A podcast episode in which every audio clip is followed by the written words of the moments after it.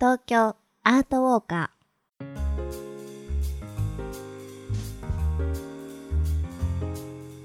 皆さんこんにちはナビゲーターの安原もゆるですそしてお相手は？ーエマちゃんです。よろしくお願いいたします。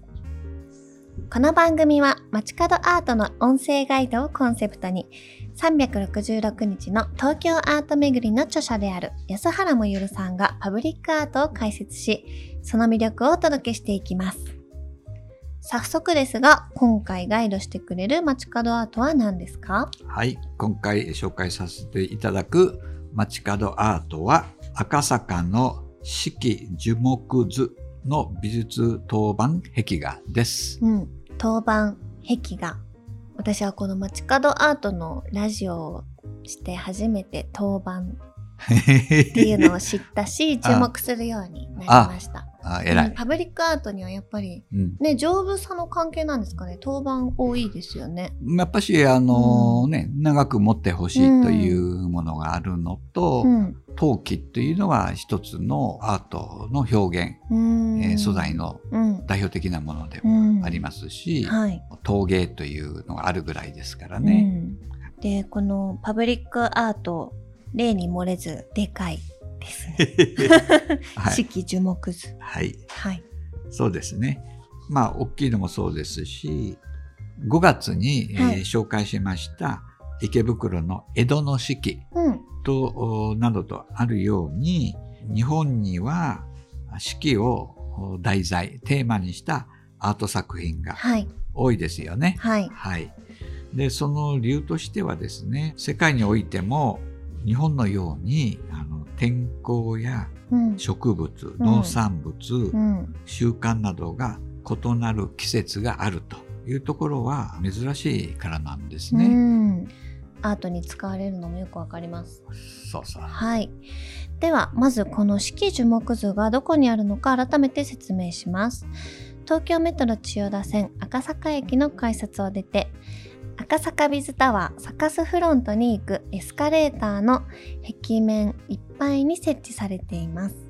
サカスフロントは地下鉄赤坂駅と直結で結ぶ赤坂サカスの玄関口です。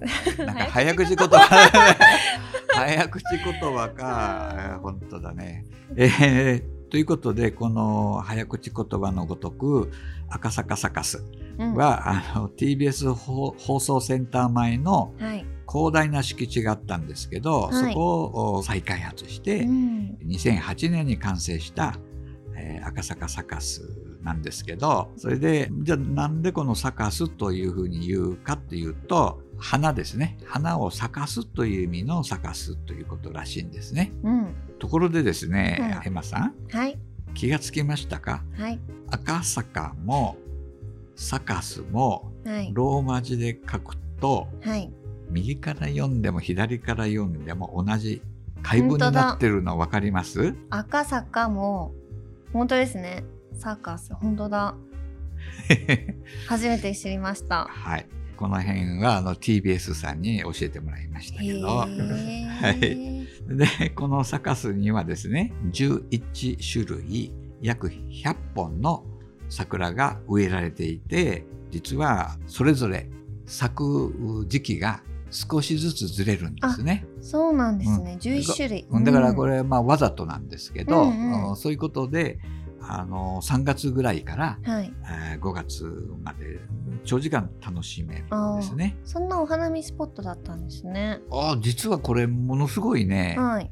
あの穴場的なうん。お花見スポットなんですよ。へーはい、では、この、えー四季樹木図について詳しい解説をお願いいたします。はい、設置場所はあー正確に言うと通称ですね。TBS ウェルカムホール壁画というふうに言われているんですね。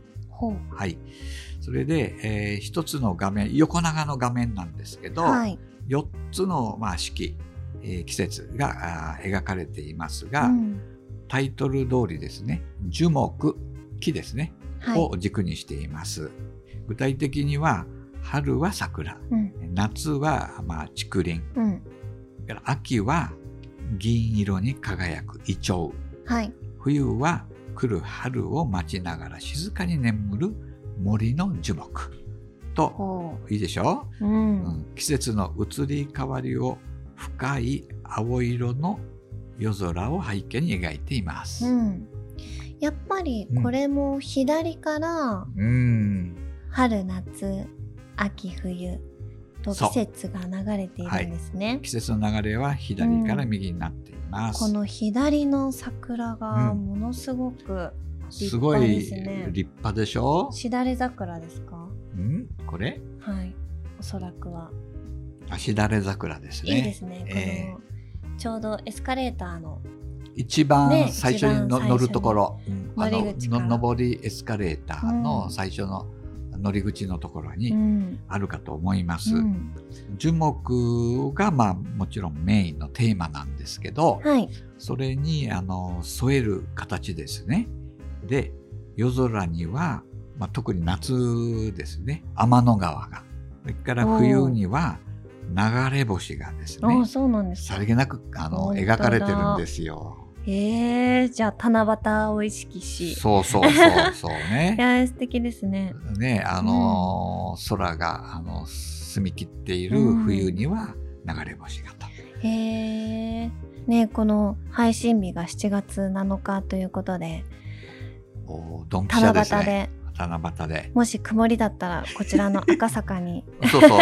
あの織姫と彦星をそうそう。見に行っていただければいいんじゃ赤。坂にね、長谷さんじて、はいえー楽しんでもらえればなと。うんまあそういうことで、まあ、赤坂は要は、まあ、都心中の都心ですよね港区。はい。いうことで都会の喧騒の中にあって日本人ならではの自然観を感じる幸せなひとときになるんではないかなとうん思います。はい。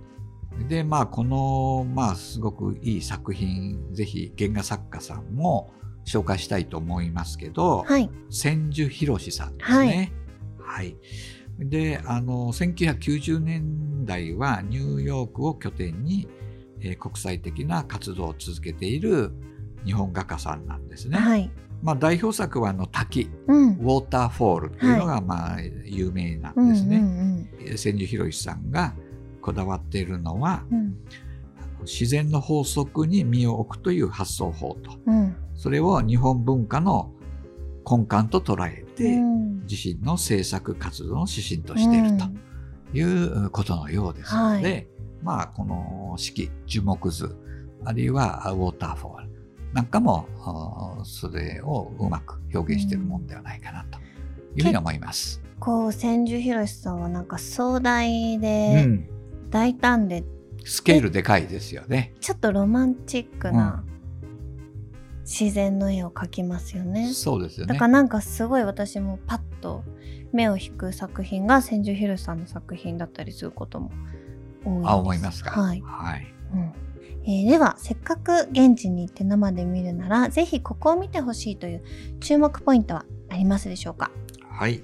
まあ、先ほどおご説明しましたように、エスカレーターの左脇、あの上りエスカレーター左脇の壁面全面に美術当番を隙間なくきれいにつないでるんですね。うん。で、まあ、あたかも大きな一つの作品のようにえー見えるんですけど、はいえーまあ、エスカレーターどのくらいでしょうね。うん。1分かかるかかからないかぐらいですけど、はい、そこで、うん、えー四季を全部味わそううですね。ということができますうよね。ん。まあ、それはまああの間近に見た場合ですけど、はい、改めて今度は登り切ったところで、うん。円形としてその作品全体を見ると。うんいうのもありかなとうんいうふうにそのそれぞれ違った味わいがあるかなというふうに思います。そうですねすごく横長にも、あの高さもある作品ではいちょうどね下からも上からも眺められるということで,、そうですね。ね、登り切った後もちょっと振り返ってはい。眺めていただきたいですね。はい。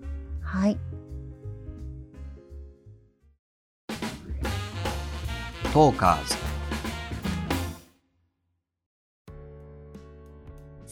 アートを楽しんだ後はちょっと一息つけたいですよね。はい。ムルさんおはいすすめはありますか、赤坂サカスの一角にあるう赤坂ビズタワーにはですね、はい、あの多くのお店が入っていますけど、うんその中で、えー一休みのおすすめははい。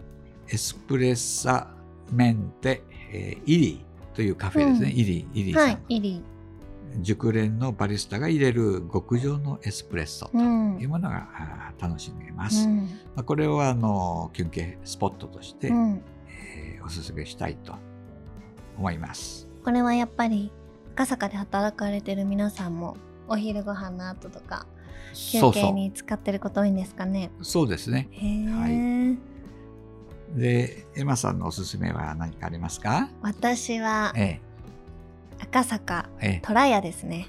あトラヤ、はい。おおそうね。トラヤ少しね本店ですね。どれくらい歩きますかね ?7 分。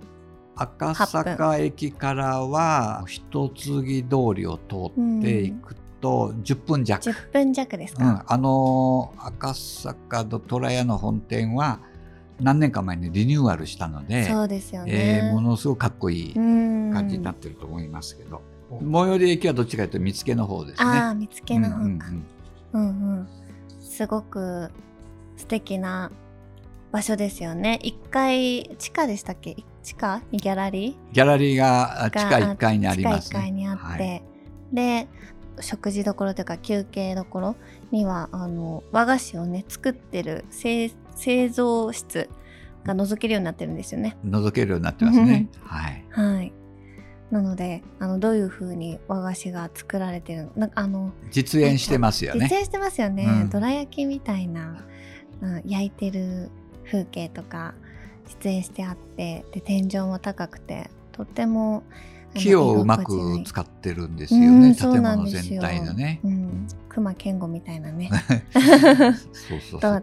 熊健吾ではないと思うんですけど、まあそれに近いような感じうのね。ん、とても素敵な場所で、だから赤坂本店でしか食べられないあの和菓子も確かあったと思います。そうですよね、うん。まあ羊羹だけじゃないんでね。うん。で季節ごとに、はい。あの月ごとかな？変わるので、うんうん。ただその月ごとで行くのも楽しみですし。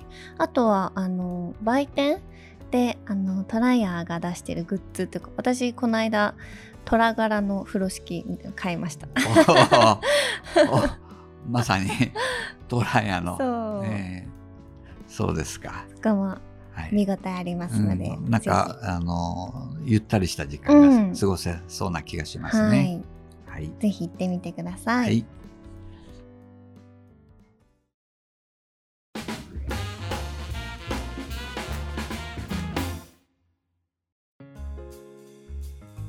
というわけでそろそろお時間です。この式樹木図ですがここもねもしかしたらあの通勤途中でさらっと見逃してる方もね多いのかもしれないですがそうですふとね。エスカレーターを登る左側を見るとはい。四季折々のえ素敵な絵が描かれているので。ー心安ぐ安がるあー安らぐ。心安らぐと思います。日本人の心そうとですね。いうのがはい、じんわりと。うん、味わえるんじゃないかなと思います。ぜひ見ていただきたいです。はい。番組では質問やご要望をお待ちしています。私の街のこの後が気になるとかこの街を取り上げてなど番組概要欄のフォームからまたはハッシュタグ東京アートウォーカーでツイートしてください。私のエマちゃんアカウントにご感想ご要望をお寄せいただいても結構です。この番組で取り上げたアートは本日の四季樹木図も含めて私の著書366日の東京アート巡りでも詳しく紹介しておりますのでぜひ番組と一緒にお楽しみください。次週またお会いしましょう。さようなら。さようなら